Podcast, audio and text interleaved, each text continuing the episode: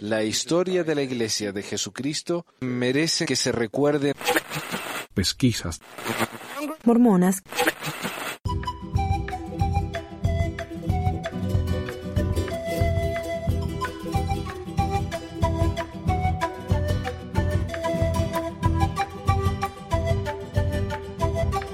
Hola a todos, bienvenidos a Tradición de Pesquisas Mormonas. Les habla Manuel. Hoy tengo un programa que es tal vez el programa que fue la razón, este tema fue la razón por la que yo empecé a hacer este, este podcast. Un programa histórico que es realmente la mancha más oscura en la historia de la iglesia. Lo que se llama la masacre de Mountain Meadows. Y yo hice un video en el que fui y visité Mountain Meadows, hice un tour. Si no lo han visto, les invito a que lo busquen en el canal. Es uno de mis primeros tours.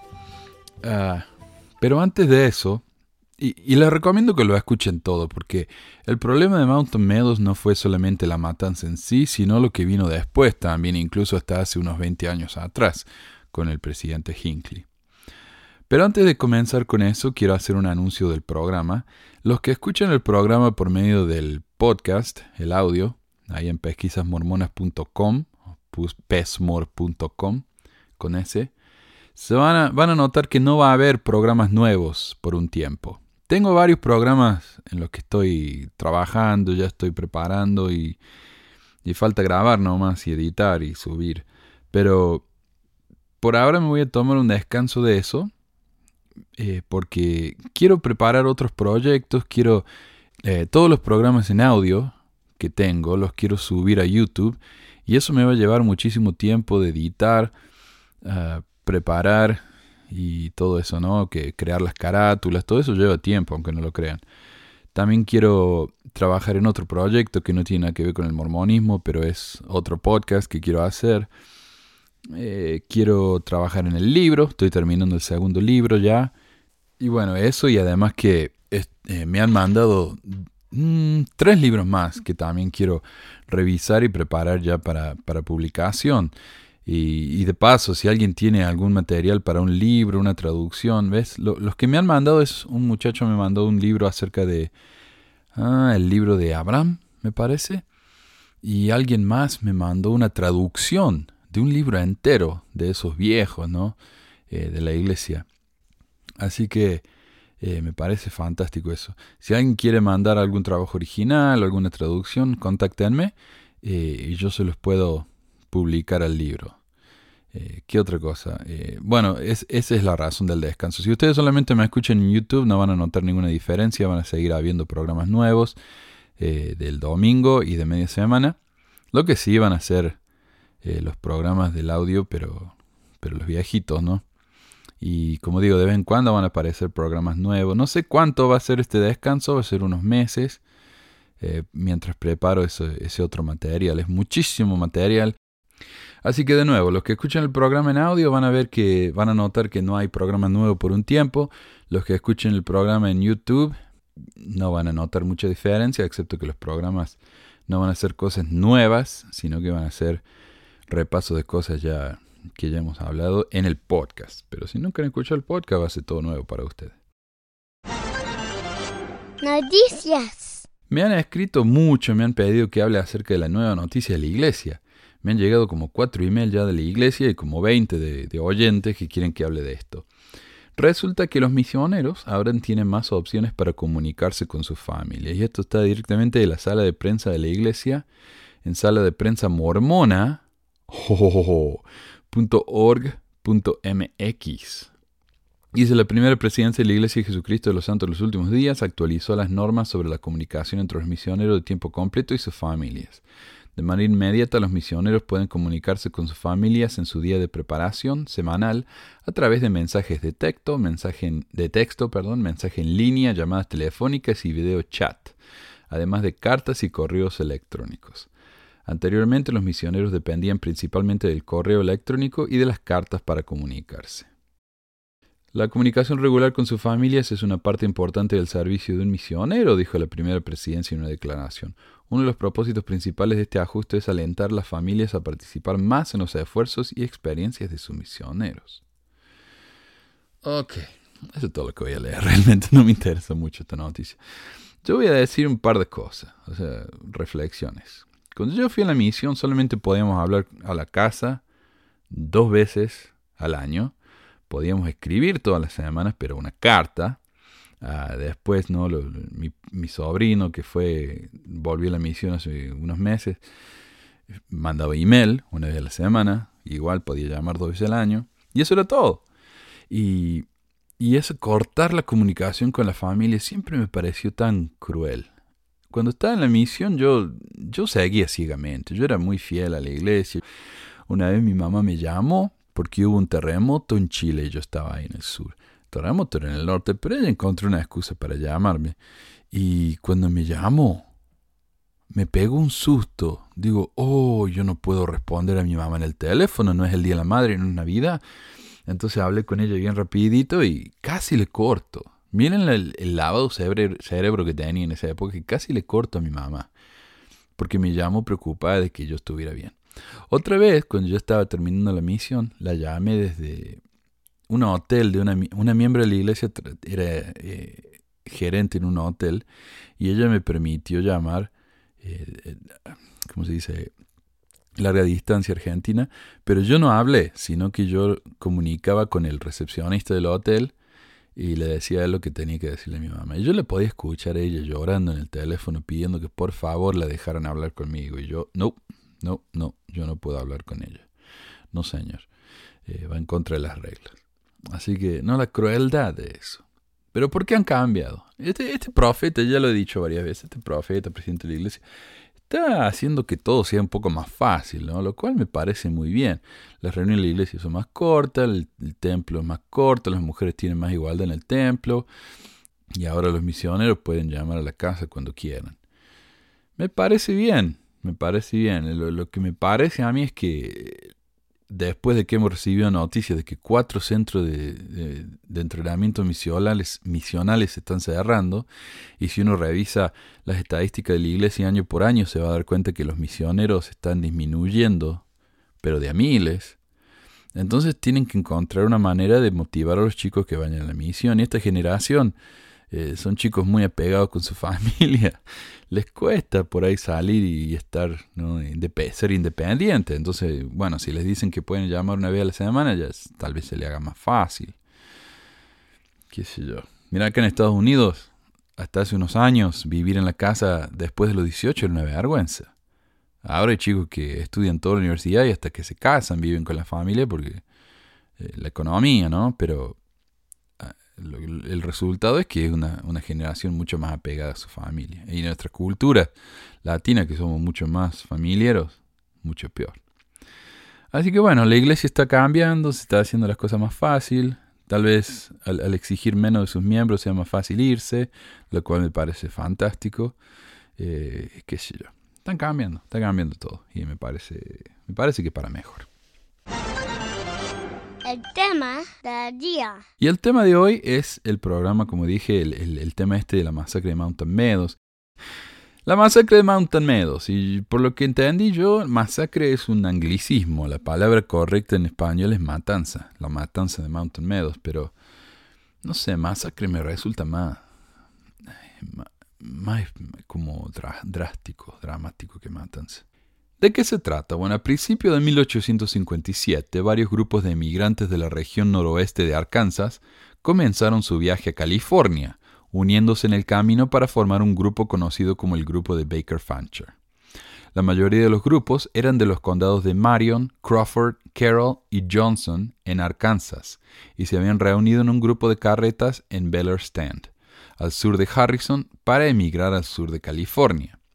Este grupo se denominó inicialmente tanto como el grupo de Baker como el grupo de Perkins, pero después de unirse a otros grupos de Arkansas y dirigirse hacia el oeste, pronto se llamó el grupo de Baker Fancher. Fue nombrado por el coronel Alexander Fancher, quien habiendo realizado el viaje a California dos veces antes se había convertido en su líder principal. Para los estándares contemporáneos, el grupo de Baker Fancher era próspero, cuidadosamente organizado y bien equipado para el viaje. Fueron acompañados en el camino por familias e individuos de otros estados, incluyendo Missouri. Este grupo era relativamente rico y planeaba reponer sus suministros en Salt Lake City, al igual que la mayoría de los grupos de carretas en ese momento. El grupo llegó a Salt Lake City con unos 120 miembros. En el momento de la llegada de los Fanchers, el territorio de Utah estaba organizado como una democracia teocrática, bajo la dirección de Brigham Young, quien había establecido colonias a lo largo del Sendero de California y del Old Spanish Trail, o el Sendero Español Viejo. El presidente James Buchanan, presidente del país, había emitido recientemente una orden para enviar tropas a Utah. Se difundieron rumores en el territorio sobre los motivos del movimiento de tropas federales. No sabían por qué. Young, entonces ahí cuando empiezan la, la paranoia, ¿no? Young emitió varias órdenes instando a la población local a prepararse para la llegada de las tropas. Finalmente, Young emitió una declaración de ley marcial. Al grupo de Baker Fancher se le negó la compra de ganado en Salt Lake City y optaron por salir y tomar el Old Spanish Trail, o el Camino Viejo Español, el que pasaba por el sur de Utah. En agosto de 1857, el apóstol mormón George Albert Smith, o no, George A. Smith, de Parawan, viajó por todo el sur de Utah instruyendo a los colonos que almacenaran grano. Durante su viaje de regreso a Salt Lake City, Smith acampó cerca del grupo de Baker Fancher el 25 de agosto en Corn Creek. Eh, cerca de lo que ahora se conoce como Canosh, a 70 millas o 110 kilómetros al norte de Parawan. Habían viajado 165 millas o 266 kilómetros al sur de Salt Lake City y Jacob Hambling sugirió que el grupo de carretas siguiera su camino y descansara su ganado en Mountain Meadows, donde habían buenos pastos y estaban adyacentes a su granja. Si bien la mayoría de los testigos dijeron que los Fanchers eran en general un grupo pacífico cuyos miembros se comportaron bien a lo largo del camino, se difundieron rumores sobre delitos cometidos por ellos. El comandante de Brevet, James Henry Carlton, dirigió la primera investigación federal sobre los asesinatos, publicado en 1859. Registró el relato de Hamlin, quien alegó que el grupo envenenó un manantial cerca de Corn Creek. Esto resultó en la muerte de 18 cabezas de ganado y de dos o tres personas que comieron la carne contaminada. Carlton entrevistó al padre de un niño que supuestamente había muerto a causa de ese manantial envenenado y aceptó la sinceridad del afligido padre. Pero también incluyó una declaración de un investigador que no creía que el grupo de Fancher fuera capaz de envenenar el manantial debido a su tamaño.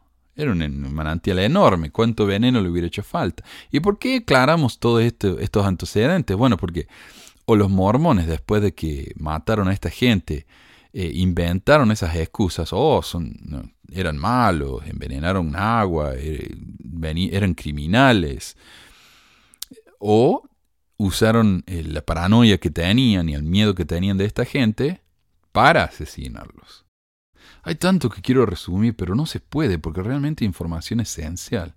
A ver, pasaron Parowan y Cedar City, comunidades del sur de Utah dirigidas respectivamente por los presidentes de estaca William Dame y e. Isaac Haight.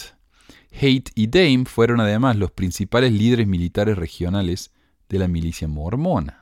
Presidente de estaca y líderes militares.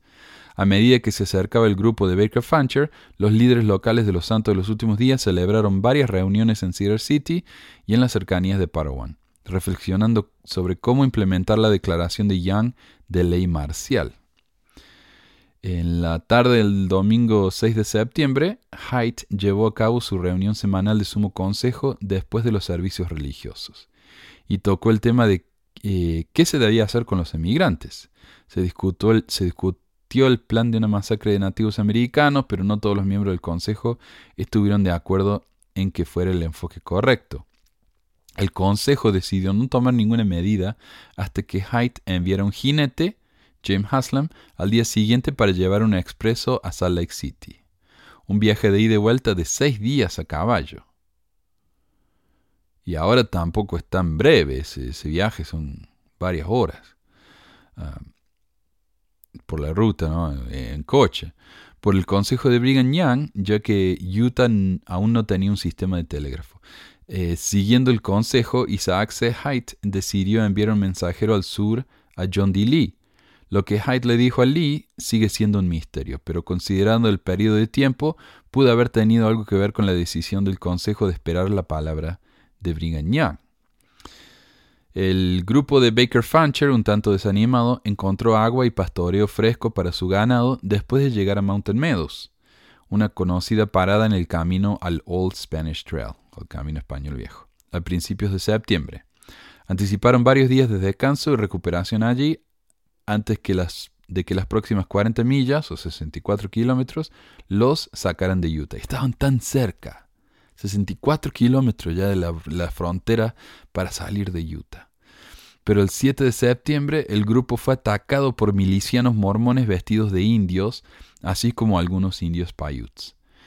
El grupo de Baker Fancher se defendió, bajando y formando un círculo con sus carros, con las ruedas encadenadas, junto con la excavación de trincheras pocos profundas y arrojando tierra tanto debajo como dentro de los carros, lo que formaba una fuerte barrera. Siete emigrantes murieron durante el ataque de apertura y fueron enterrados en algún lugar dentro del círculo del vagón. De 16 más fueron heridos. El ataque continuó por cinco días, durante los cuales las familias asediadas tuvieron poco o ningún acceso a agua dulce o comida de casa y sus municiones se agotaron. Mientras tanto, la organización entre los líderes locales mormones se desintegró, se desintegró con el tiempo, entre los líderes de la milicia se esparció el temor de que algunos emigrantes habían visto a hombres blancos y probablemente habían descubierto quiénes eran realmente sus atacantes. Esto dio lugar a una orden de matar a todos los emigrantes, con la excepción de los niños pequeños, quienes eh, supusieron no recordarían lo sucedido. El viernes 11 de septiembre de 1857, dos milicianos se acercaron a los vagones del grupo de Baker Fancher con una bandera blanca y pronto fueron seguidos por el agente indio y oficial de la milicia, John D. Lee. Lee les dijo a los emigrantes cansados por la batalla que él había negociado una tregua con los Paiutes, por lo que podría ser escoltados de manera segura por las 36 millas o 58 kilómetros de regreso a Cedar City bajo la protección mormona a cambio de entregar todo su ganado y sus suministros a los nativoamericanos, decían. Aceptando esto, los emigrantes salieron de su fortificación. Los hombres adultos fueron separados de las mujeres y los niños. Los hombres fueron emparejados con una escolta de la milicia cuando se dio una señal, los milicianos se volvieron y dispararon a los miembros varones del grupo de Baker Fancher que estaba a su lado. Según lo que dice la, historia, John D. Lee gritó, hombres, cumplan con su responsabilidad. Después de lo cual pusieron su pistola en, la nuca de los hombres y dispararon. O sea, los mataron a sangre fría porque nadie esperaba esto. De, hecho, estaban pensando que los mormones los, estaban protegiendo de los indios. Las mujeres y los niños fueron emboscados y asesinados por más milicias que se escondían en los arbustos y barrancos cercanos. Los miembros de la milicia juraron guardar el secreto. Se estableció un plan para culpar a los indios por la masacre. La, la milicia no mató a algunos niños pequeños que se consideraron demasiado jóvenes como para contar la historia. Estos niños fueron acogidos por familias mormonas locales. 17 de los niños fueron reclamados más tarde por, el ejército de los Estados Unidos y devueltos a sus familiares en Arkansas. Leonard J. Arrington, fundador de la Asociación de Historia Mormona, informa que Brigham Young recibió al jinete, recuerdan que mandaron a un jinete con una carta a Brigham Young para ver qué decía Brigham Young sobre el tema, el señor James Haslam, en su oficina ese mismo día en que la matanza se estaba dando lugar. Cuando supo lo que los líderes de la milicia contemplaron en Parawan y Cedar City, envió una carta en la que se decía que no debían entrometerse con el grupo de Baker Fancher y que se les debía permitir ir en paz, aunque reconoció que los indios podrían hacer lo que les plazca. La carta de Young llegó dos días demasiado tarde, el 13 de septiembre de 1857. Y es curioso que hasta el día de hoy la matanza de Mountain Meadows es la, número, la matanza número 2 o 3 más grande de estadounidenses contra estadounidenses en la historia de este país. 120 personas masacradas a sangre fría y fue justo el 11 de septiembre de 1857. Se informó que parte de la propiedad de los muertos fue tomada por los nativoamericanos involucrados, o sea, había algunos indios Paiutes ayudando a los mormones, mientras que los mormones del sur de Utah, incluyendo John DeLee, tomaron grandes cantidades de sus objetos de valor y ganado. Algunos de los ganados fueron llevados a Salt Lake City y vendidos o canjeados. La propiedad personal restante del grupo de Baker Fancher fue llevado a la, casa, a del diezmo en Cedar City y subastada entre los mormones locales. Una investigación temprana fue realizada por Brigham Young, quien entrevistó a John DeLee el 29 de septiembre de 1857. En 1858, Young envió un informe al comisionado de Asuntos Indios informando que la masacre fue obra de los nativoamericanos. Les le echaron la culpa eh, toda la culpa a los indios. La guerra de Utah retrasó cualquier investigación por parte del gobierno federal de los Estados Unidos hasta 1859, cuando Jacob Foney y el comandante Brevet James Henry Carlton del ejército de los Estados Unidos realizaron sus investigaciones. en la investigación de Carlton encontró el pelo de una mujer enredada en un cepillo de salvia y los huesos de niños aún en brazos de sus madres en Mountain Meadows. Carlton dijo más tarde que era una imagen que no se puede olvidar. Después de recoger los cráneos y los huesos de los que habían muerto, las tropas de Carlton los enterraron y levantaron un mojón y una cruz.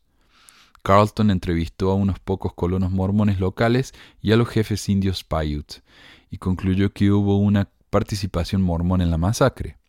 Emitió un informe en mayo de 1859, dirigido al asistente general adjunto de los Estados Unidos, en el que exponía sus conclusiones.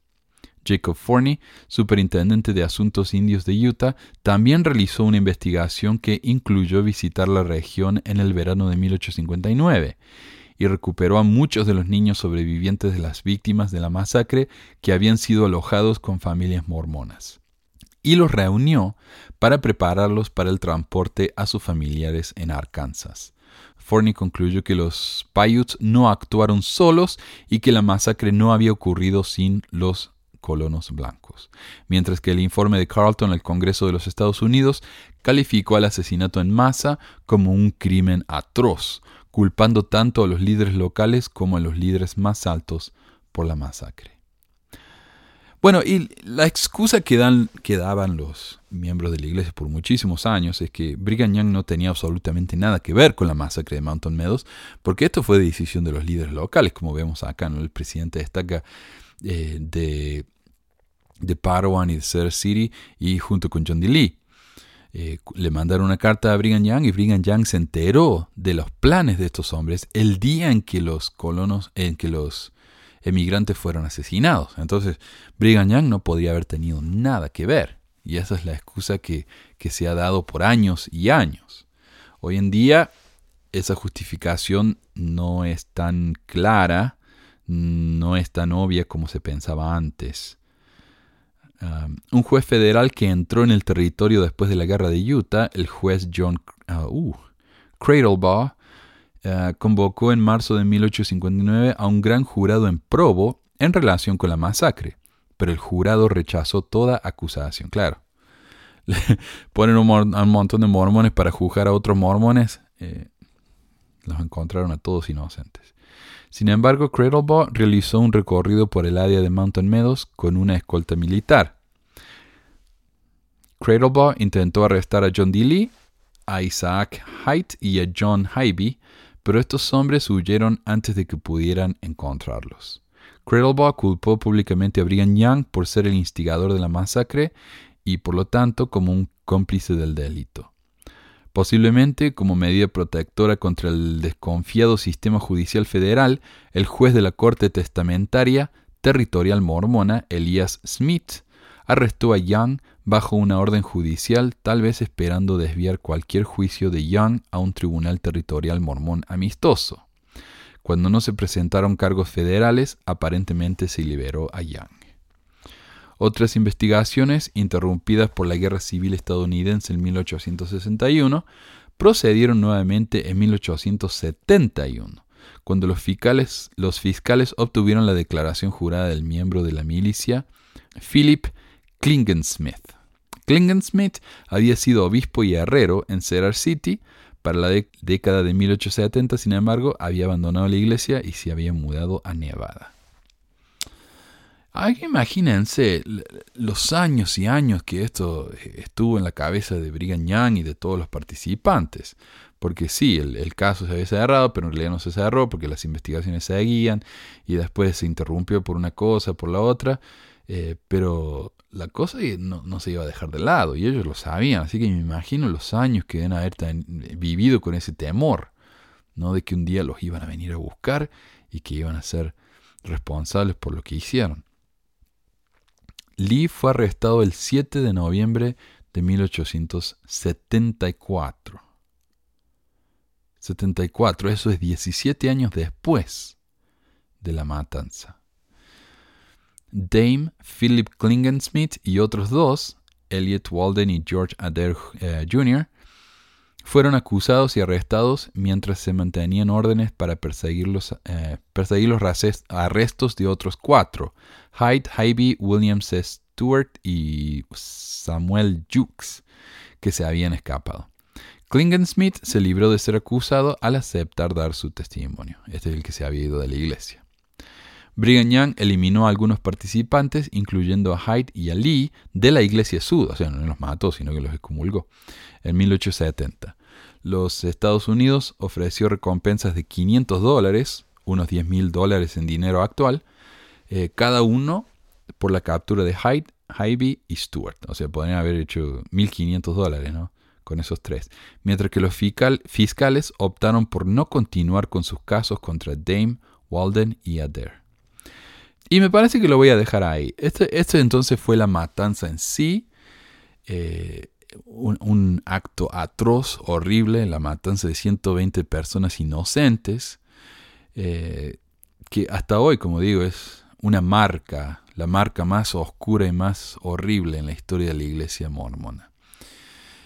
Y el asesinato más grande de de estadounidenses contra estadounidenses, no el más grande, sino creo que el número dos o tres, en la historia de este país. Me van a decir, oh, muchos más murieron en, en la- las torres, ¿no? El 11 de septiembre, que el mismo día, 11 de septiembre. Sí, pero eso fue, no fue estadounidenses contra estadounidenses, eso fue eh, un grupo terrorista externo, ¿no? For- forastero, que vinieron aquí, extranjeros, que vinieron y mataron a estadounidenses. Eso es diferente. Pero de gringo contra gringo, este fue el peor. En el próximo programa voy a hablar de lo que pasó después de la matanza, las consecuencias, qué pasó con los participantes y qué es esta relación con el presidente Hinckley de la que estoy hablando. Así que gracias a todos por escuchar el programa y nos vemos pronto. Adiós.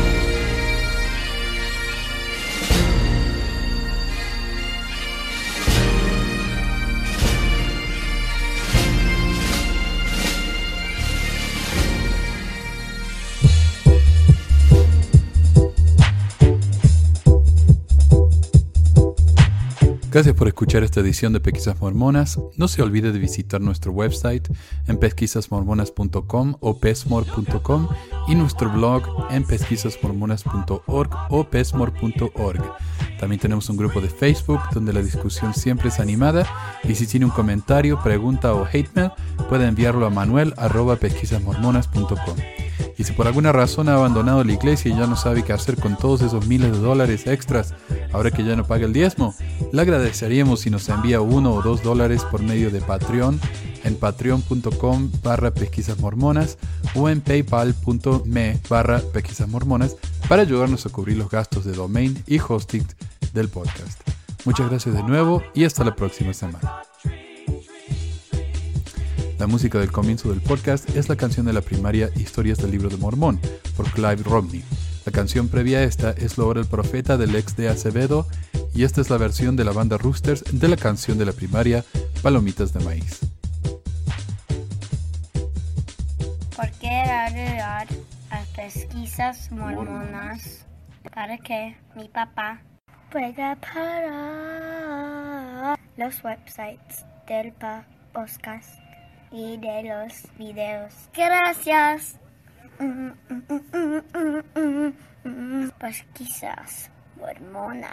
Pi, pi, pi.